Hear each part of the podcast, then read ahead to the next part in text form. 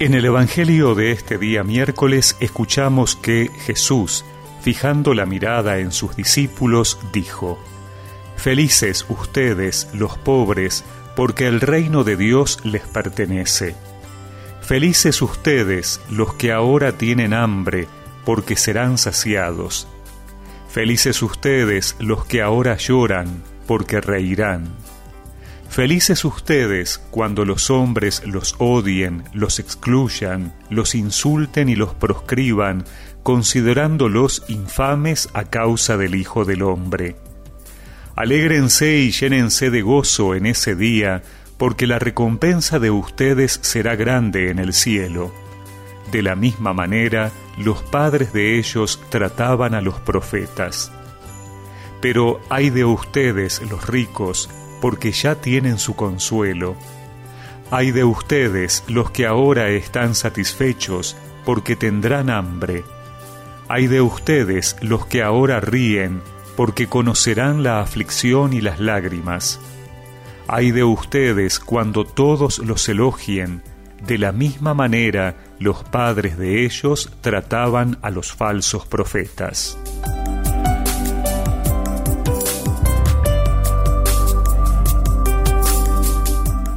Las bienaventuranzas que hemos escuchado del Evangelio de Lucas son muy diferentes de las relatadas por San Mateo, quien insiste más bien en la pobreza espiritual. Lucas, en cambio, se dirige a la clase social de aquellos que son más pobres materialmente, y esta insistencia particular de Lucas es aún reforzada por el anuncio de un cambio total de las situaciones y la oposición entre bienaventuranzas y ayes. Pero entre Mateo y Lucas no hay oposición. El pensamiento de Jesús debió comportar ambos sentidos. Mateo invita a todos al desprendimiento espiritual y a la conversión del corazón. Lucas invita a transformar las estructuras de la sociedad para que haya menos gente desfavorecida. Así, Jesús nos propone, en primer lugar, mirar nuestras propias miserias, pobrezas, hambres, llantos, los desprecios reales que hemos sufrido. Y en segundo lugar, mirar alrededor esos mismos sectores de miseria, esos pobres, esos sufrientes, esos hambrientos, esos despreciados. Por eso, Pidámosle al Señor que, si estamos sufriendo, Él nos llene de su alegría.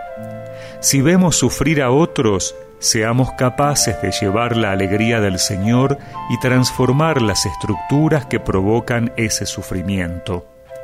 Si somos de los que ríen o están satisfechos, que el Señor nos ayude a comprender que la tierra no es el todo del hombre, y busquemos acumular un tesoro en el cielo.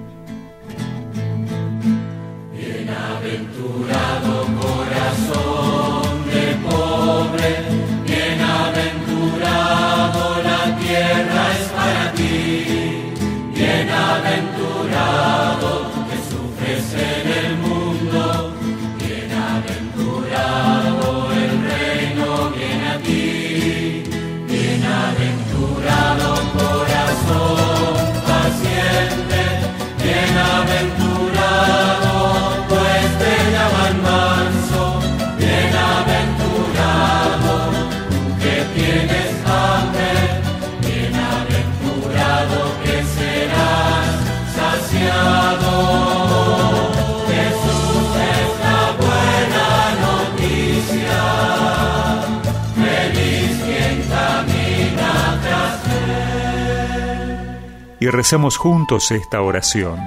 Señor, que la alegría de tu presencia quite mis angustias y me anime a llevarte a los demás. Amén. Y que la bendición de Dios Todopoderoso, del Padre, del Hijo y del Espíritu Santo los acompañe siempre.